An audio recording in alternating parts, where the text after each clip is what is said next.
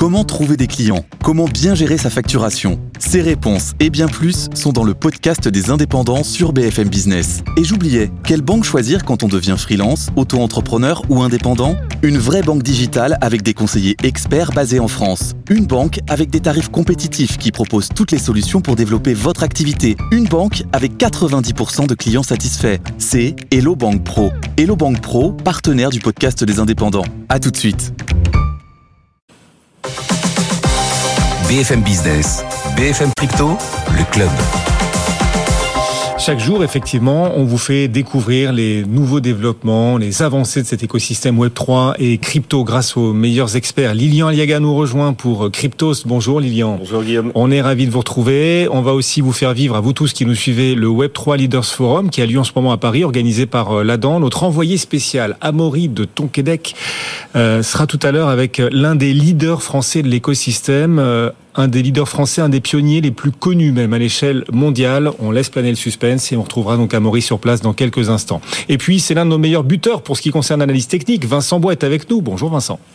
Bonjour. Depuis IG, euh, on est ravi de vous retrouver. Comment va le, le Bitcoin? On voit que les marchés actions restent relativement solides. Du côté du Bitcoin, on a lâché il y a quelques heures, quelques jours à peine, les 30 000. On est à 29 847 dollars aujourd'hui. Oui, en effet. Donc, on est toujours dans, ce range d'hésitation, mais on en parlait euh, lundi. Eh bien, la configuration, euh, la liquidité est plutôt vers une poursuite ou une correction. Pour le moment, eh bien, il y a un certain plancher extrêmement important sur les 29 500, 30 000 dollars qu'il est difficile à franchir. Donc, un scénario tout de même plutôt de correction, sans remettre hein, en cause euh, la, euh, la tendance euh, haussière de fond, mais tout de même un retour en arrière de 5 à 6% qu'on évoquait lundi vers ce seuil des 28 000 dollars qui probablement permettra ensuite un rebond. Mais actuellement, et depuis lundi et même à plus court terme aujourd'hui, ce nouvel échec sous les 30 000 dollars, eh bien, cela confirme plutôt euh, d'avoir une correction un peu plus importante. Mais il faut casser ce plancher actuel euh, sur les 29 500 qui permettrait justement cette accélération en restant modéré euh, et je le disais sans remettre en cause la tendance haussière de fond, mais retourner sur les 28 000 dollars actuels. Aujourd'hui, ce qui est frappant, c'est que le Bitcoin se bon recule un tout petit peu, hein, rien de très méchant quand même. On va relativiser les choses effectivement. Mhm. en tout cas, le Bitcoin recule un peu, ce qui n'est pas le cas de l'Ether. L'Ether progresse un tout petit peu. On reconquiert à l'instant les 1900 dollars sur l'Ether. Alors oui, euh, l'Ether a, a tenté hein, il y a quelques quelques jours euh, d'aller chercher à nouveau le dépassement des 2000 dollars, un nouvel échec. Et on en parlait également il y a quelques jours. Et bien, c'est 1930 dollars plutôt que l'on surveille au-delà du, du seuil psychologique des 1900 dollars actuellement. Euh, c'est 1930 dollars, nouvel échec à le franchir de la même façon dernièrement, et donc qui confirme, hein, pareil, euh, eh bien une correction, mais qui resterait euh, minime hein, pour le moment, sans remettre en cause cette tendance actuelle, et d'aller chercher eh bien les 1800, 1820 dollars. Donc il se maintient un peu plus, mais euh, pour le moment, eh bien la configuration reste la même euh, d'une correction euh, qui reste pour le moment à modérer, mais d'aller chercher nos 1800, 1820 dollars tant qu'on est justement en échec sous nos 1930 dollars. Merci beaucoup de nous avoir accompagnés. Vincent Bois depuis IG en direct et euh, une grosse actu aujourd'hui pour l'écosystème crypto. Ça y est, euh, Lilian, on connaît euh, l'heureux élu, le tout premier, la toute première société à décrocher l'agrément PSAN. C'est le plus haut niveau de réglementation, on rappelle, en Europe concernant les, les cryptos. L'heureux élu et Forge, la branche blockchain de Société Générale, obtient l'agrément. C'est fait. Ouais, énorme actualité. Hein. J'étais ce matin au Web3 Leaders Forum justement de la DAN. Tout le monde parlait de ce sujet et c'est tout à fait normal. C'est donc la première entreprise française qui obtient l'agrément PSAN. C'est SG Forge, donc euh, comme vous le disiez, la filiale de la Société Générale qui est dédiée euh, notamment à la blockchain. Pourquoi est-ce que c'est une si grosse actualité? Il faut revenir finalement sur euh, la définition de ce que c'est qu'un PSAN. PSAN, c'est un statut qui est délivré par l'autorité des marchés financiers, l'AMF, ça veut dire prestataire de services sur actifs numériques, et ça permet aux entreprises qui le détiennent de pouvoir proposer des services finalement aux investisseurs français dans le domaine des cryptos. Le PSAN, il y en a deux types. L'enregistrement dans un premier temps, donc c'est obligatoire pour pouvoir justement faire tout ce que je viens de vous expliquer. Il y a à peu près 70 entreprises en France qui le détiennent, et c'est le premier niveau. Le deuxième niveau est beaucoup plus compliqué à obtenir, c'est l'agrément PSAN, et justement, il y avait jusqu'ici, jusqu'à ce matin, zéro entreprise en France qui avait réussi à l'obtenir. Et donc là, euh, SG Forge a été euh, la première à inaugurer ça euh, et à obtenir cet agrément PSAN. Alors ça va changer évidemment beaucoup de choses, notamment pour SG Forge, mais l'un des éléments qui pour moi est les plus importants à mentionner, c'est avec l'arrivée du règlement MICA. Euh, la réglementation Markets in Crypto Asset, qui devrait entrer en vigueur en 2024. Euh, cette réglementation, elle inclut notamment un passeport crypto qui fait que toutes les entreprises qui détiennent l'équivalent d'un agrément PSAN euh, dans un des pays de l'Union européenne euh, pourront exercer leur activité dans tous les pays de l'Union européenne. Eh bien, SG Forge, euh, en obtenant cet agrément PSAN, ils ont coché la quasi-totalité des cases nécessaires à l'obtention de ce passeport, ce qui fait que en 2024, lorsque Mika entrera en vigueur, ils seront énormément en avance sur la concurrence. En fait, ils ont pris une avance assez exceptionnelle, et c'est aussi ça qui est très intéressant, à mon avis, pour eux. Et, et ce qu'on retiendra aussi, c'est que ce premier, ce tout premier agrément PSAN revient à une banque, la filiale de la Société Générale. C'est-à-dire que la finance traditionnelle, là, double tous les acteurs du secteur présents depuis des années, tous les pure players également. Oui, oui, c'est certain, mais c'est absolument pas surprenant. En fait, en réalité, le, le, le Web 3, c'est avant tout une révolution technologique permise par la blockchain, les smart contracts, les NFT, etc. Et ça, euh, il y a beaucoup, beaucoup. Il y a certains acteurs traditionnels qui l'ont compris il y a des années, et notamment SG Forge. Donc, ils se renseignent sur ces sujets et qui préparent justement l'avenir.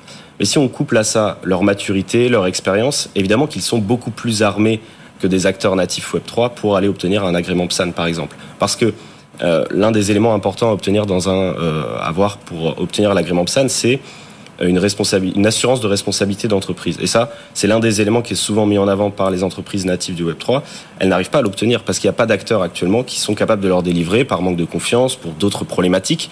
C'est beaucoup plus simple, sans vouloir évidemment remettre en cause le fait que SG Forge l'ait obtenu et, euh, mais c'est beaucoup plus simple pour une entreprise, un, un acteur traditionnel finalement, d'obtenir et de cocher toutes ces cases pour avoir l'agrément PSAN. Donc moi, ça me surprend absolument pas. Bon, et dans un instant, Amaury Tonquédec, notre envoyé spécial, donc euh, au cœur de ce forum crypto organisé par euh, l'ADAN, sera euh, accompagné d'un des pionniers mondiaux de l'écosystème, une des voix françaises les plus connues dans le monde dans l'écosystème Web3. Il réagira lui aussi à ce premier, ce tout premier agrément PSAN, donc décerné à Forge, la filiale de Société Générale. Je voyais, je regardais sur les réseaux sociaux tout à l'heure la réaction de la communauté crypto quand même. Je vois passer j'ai vu passer grand remplacement. On a un grand remplacement en cours par la finance traditionnelle, des acteurs historiques des cryptos. On sent une forme de, peur, d'inquiétude. Le verre est en train d'entrer dans le fruit. Bref, pour les purs players crypto, c'est un peu la honte de voir une banque obtenir cet agrément avant eux. Comment est-ce que vous réagissez à ça? Euh... Ça, ça, m'étonne pas. Il y a certaines personnes dans cet écosystème qui évidemment euh, voudraient que euh, la finance décentralisée renverse euh, la finance traditionnelle. En réalité, moi, je suis assez mitigé sur cette question-là. Pour moi, et d'ailleurs c'était le sujet de ce panel que, j'animais ce matin au Web3 Leaders Forum sur euh, le fait que euh, le monde de la finance traditionnelle et le monde de la finance décentralisée ne doivent pas s'opposer, au contraire, ils doivent se compléter. Euh, on parle de SG Forge qui obtient son agrément PSAN, qui s'intéresse aux technologies Web3, qui souhaite embarquer ces technologies pour améliorer leurs services, d'accord, mais c'est une minorité d'acteurs traditionnels qui s'y intéressent en réalité, euh, si on regarde par exemple 25 ans en arrière avec Internet, les banques à l'époque ne souhaitaient pas forcément euh, euh, utiliser Internet pour améliorer leurs services. Aujourd'hui, c'est inenvisageable qu'on n'utilise pas son application bancaire sur son téléphone. Eh ben, c'est un petit peu pareil avec le Web 3. L'innovation, elle va pas venir des acteurs traditionnels, elle va venir des acteurs natifs du Web 3. Et d'ailleurs, il y a une actualité justement qui va un petit peu dans ce sens-là. Ah. Euh, c'est une actualité dont on parlait justement hors antenne tout à l'heure, Guillaume, c'est Atlantis. Euh, Ça c'est un gros, c'est un gros truc aussi. C'est un très gros truc. Atlantis qui euh, obtient le, alors pas l'agrément, il y en a qu'une, qu'un seul, mais l'enregistrement PSAN. Ouais, et en fait c'est un petit peu passé inaperçu avec cette actualité de SG Forge forcément. Et pourtant, si on grossit un petit peu le trait, c'est le premier protocole de DeFi qui obtient un enregistrement PSAN. Alors, ah. je grossis un petit peu le trait. C'est Atlantis Flow qui est l'entreprise, l'une des entreprises qui chapeaute ce protocole de DeFi, qui est Atlantis. Atlantis, qu'est-ce qu'ils font? En fait, ils vont proposer des services de lending pour des acteurs institutionnels. C'est-à-dire que ces acteurs pourront emprunter euh, sur la DeFi sans collatéral, mais grâce à des KYC. Et donc, maintenant qu'ils ont cet enregistrement PSAN, ils vont pouvoir aller euh, démarcher et proposer leurs services à des acteurs institutionnels. On ne peut pas imaginer que demain, une banque décide de prendre cette technologie d'Atlantis et l'appliquer elle-même euh, et la copier l'appliquer elle-même. Non, ils vont aller euh, justement toquer à la porte d'Atlantis de, pour qu'ils puissent utiliser cette technologie. Donc finalement, on a un, écosystème qui est en, train d'innover, qui innove et qui finira comme vous disiez, dans 5 ans, à peut-être proposer leurs services à des acteurs institutionnels. En plus, comme je le disais, la réglementation, c'est l'institutionnalisation, c'est l'arrivée des institutionnels dans le Web 3.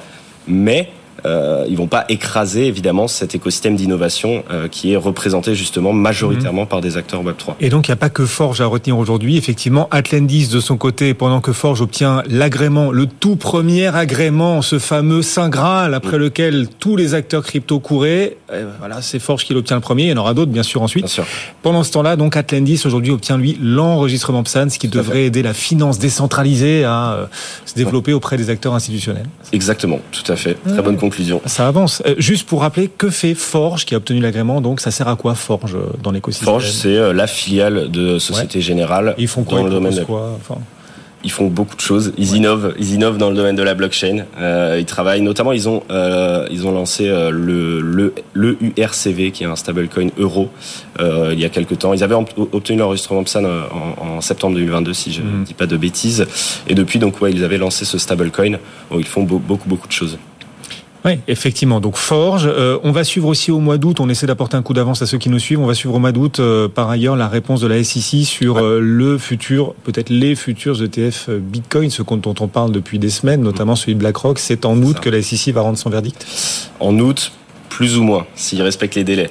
Euh, parce que, pour revenir, c'est vraiment le feuilleton du moment, euh, la narrative, comme on aime bien dire dans l'écosystème Web3, euh, ces ETF euh, Bitcoin Spot, notamment le premier qui avait été déposé en juin dernier par euh, BlackRock, euh, qui apporte d'ailleurs une petite subtilité supplémentaire qui fait qu'aujourd'hui, on est un petit peu plus optimiste sur le fait que la SEC pourrait les accepter. C'est ce mécanisme de surveillance partagée avec Coinbase. Bon, malheureusement, Coinbase est actuellement en trouble avec la SEC, qui est l'entité qui est censée justement accepter ces, ces ETF. Bon, les nouveautés dans ce, dans ce feuilleton, c'est que euh, la, SEC a commencé à ajouter ces demandes dans son registre, ce qui signifie qu'elle est prête à étudier et analyser ces demandes.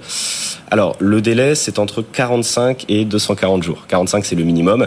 La SEC a l'autorisation de renouveler ce délai jusqu'à 240 jours. Ce qui fait que on devrait avoir une réponse officielle d'ici le 13 août, mais ça peut aller jusqu'en mars prochain. Mm.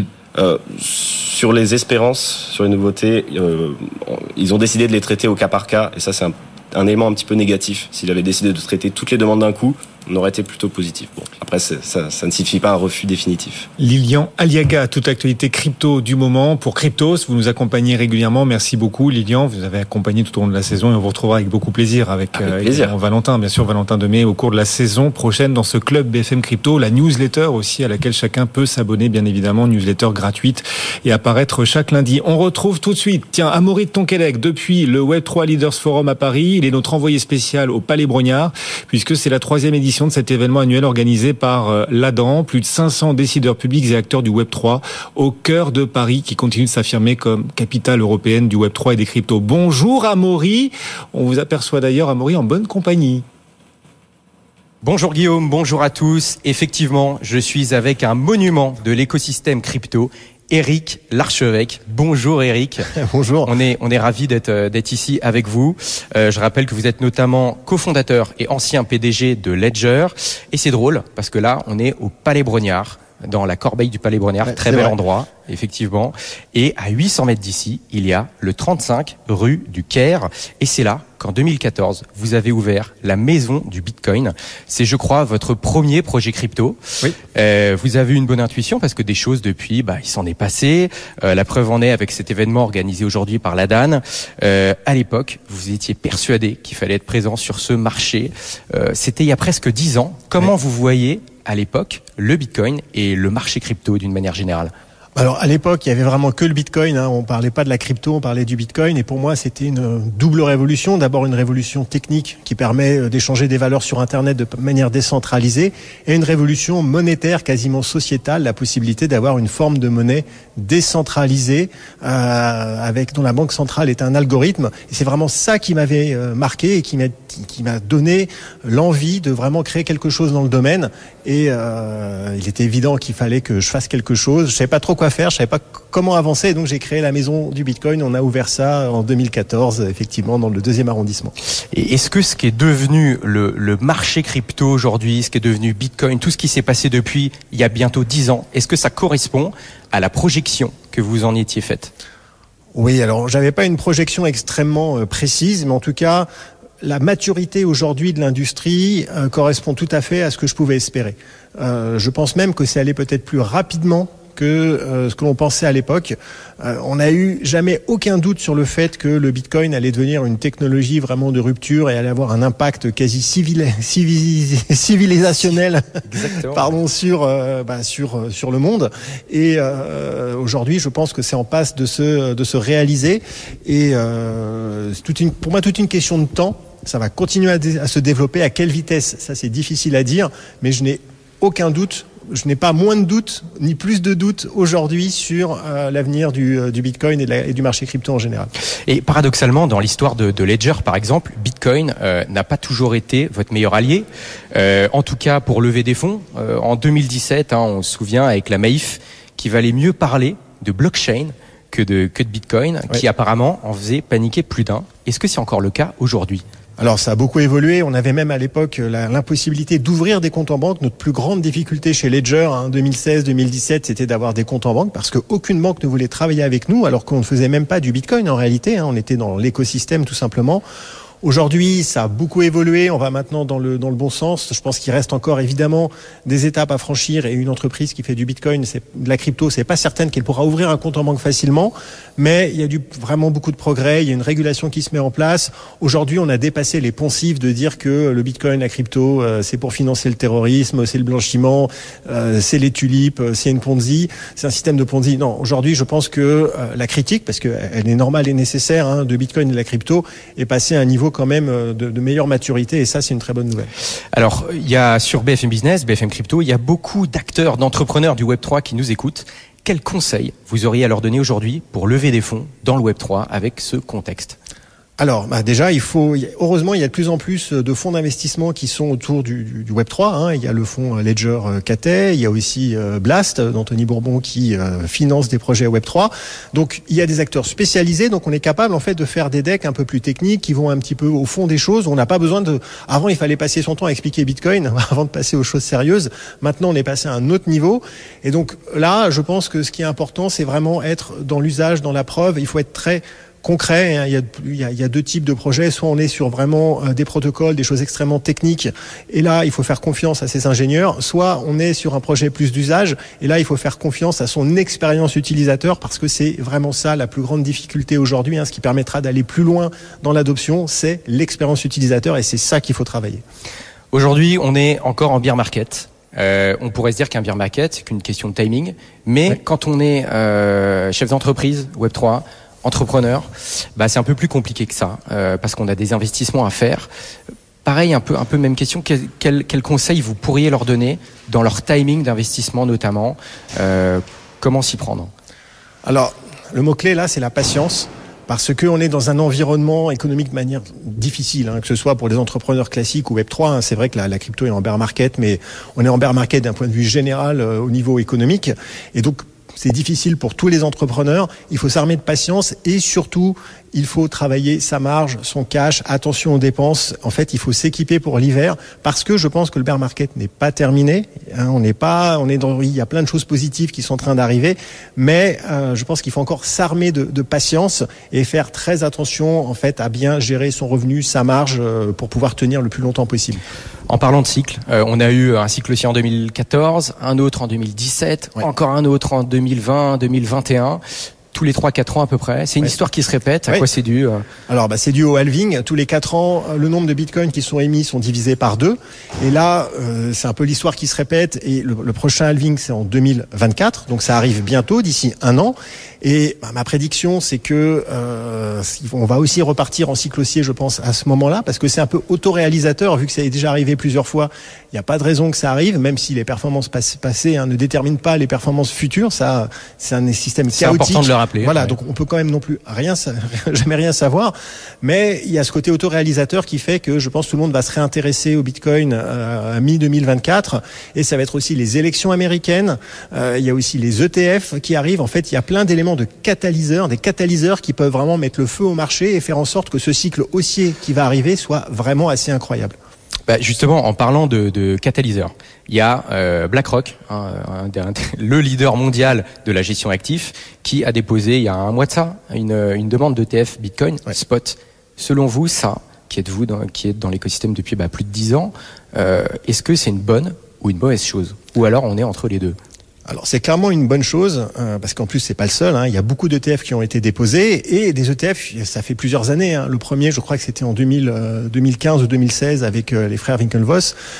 donc ça fait très longtemps qu'on essaie d'avoir un ETF Bitcoin. Alors pourquoi c'est important au-delà de l'aspect financier de rajouter de la liquidité Je pense que la, la, bonne nouvelle sur le fait que ce soit BlackRock, un énorme fonds qui fasse ça, c'est que ça va avoir un impact sur ce qu'on appelle le narrative Bitcoin dans les médias en fait, l'histoire ne va plus être la même. Aujourd'hui, BlackRock, BlackRock veut que le Bitcoin fonctionne. S'ils ont leur ETF, ils veulent que ça réussisse, ils veulent le vendre.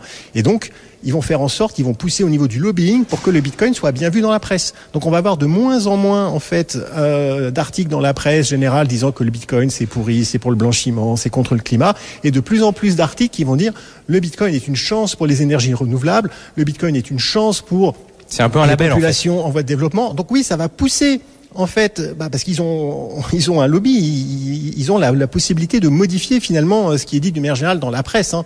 Et donc ça, c'est ça qui est bon pour le Bitcoin, plus que l'ETF lui-même, c'est le fait que toutes ces grandes entreprises qui ont un pouvoir d'influence énorme vont pousser le Bitcoin dans la bonne direction. Donc ça, côté côté positif, notamment en termes de notoriété, en termes d'adoption. Bon après, il y a une question aussi qu'on peut se poser, c'est qu'effectivement, via l'ETF, on, pourrait nous dire, bah attendez, prenez plutôt l'ETF plutôt que d'acheter l'actif sous-jacent direct. Ça vous fait pas peur ça? Non, pas du tout, parce que ceux qui sont vraiment convaincus par le Bitcoin le font déjà d'un point de vue décentralisé et avec une souveraineté euh, individuelle et mmh. personnelle. Ça, ça va surtout permettre à des fonds d'investissement régulés qui ne peuvent pas avoir du Bitcoin aujourd'hui parce que c'est très compliqué d'investir. Donc ça va rajouter de la liquidité, ça va rajouter de la pression à l'achat. Mais sinon, en fait, au final, ça n'a aucune importance parce que le Bitcoin, lui, il continue d'avancer. Peu importe ce qu'on dit, peu importe ce qui se passe, le Bitcoin, il s'en fiche, en fait. Il s'en fiche de BlackRock, il s'en fiche d'Eric Larchevêque. Il continue, il trace sa voie. Et c'est pour ça que c'est, en fait, c'est une évidence que ça va continuer de se développer quoi qu'il arrive. très confiant à l'avenir du Bitcoin. Extrêmement confiant. Ouais. Très rapidement, euh, une des grosses infos de la journée, c'est Forge, la filiale de la Société Générale, qui devient, euh, qui devient la première entreprise agréé et non simplement enregistré. Psan, est-ce que vous avez une, une, remarque à faire par rapport à ça? Oui, ben c'est une très bonne chose parce que ça veut dire que c'est possible d'être enregistré. Je précise que Guillaume et Lilian, effectivement, on parlait juste euh, il y a quelques minutes dans l'émission et bah, content qu'Eric puisse rebondir dessus. Bah oui, parce que déjà, c'est qu'ils l'ont obtenu, donc c'est possible et ça, c'est une bonne nouvelle. CoinHouse avait été euh, les premiers à avoir l'enregistrement et donc là, on va aller encore plus loin en matière en fait euh, bah, de, de, de, régulation et d'attente. Mais voilà, ça a été fait, donc c'est-à-dire qu'on peut le refaire. Donc c'est une bonne nouvelle pour l'écosystème et je pense que c'est le premier d'une longue série. Même si c'est plus difficile que l'enregistrement, bien évidemment. Très clair. Merci beaucoup, Eric Larchevêque, d'avoir été avec nous. Euh, je rappelle que vous êtes cofondateur et ancien PDG de Ledger.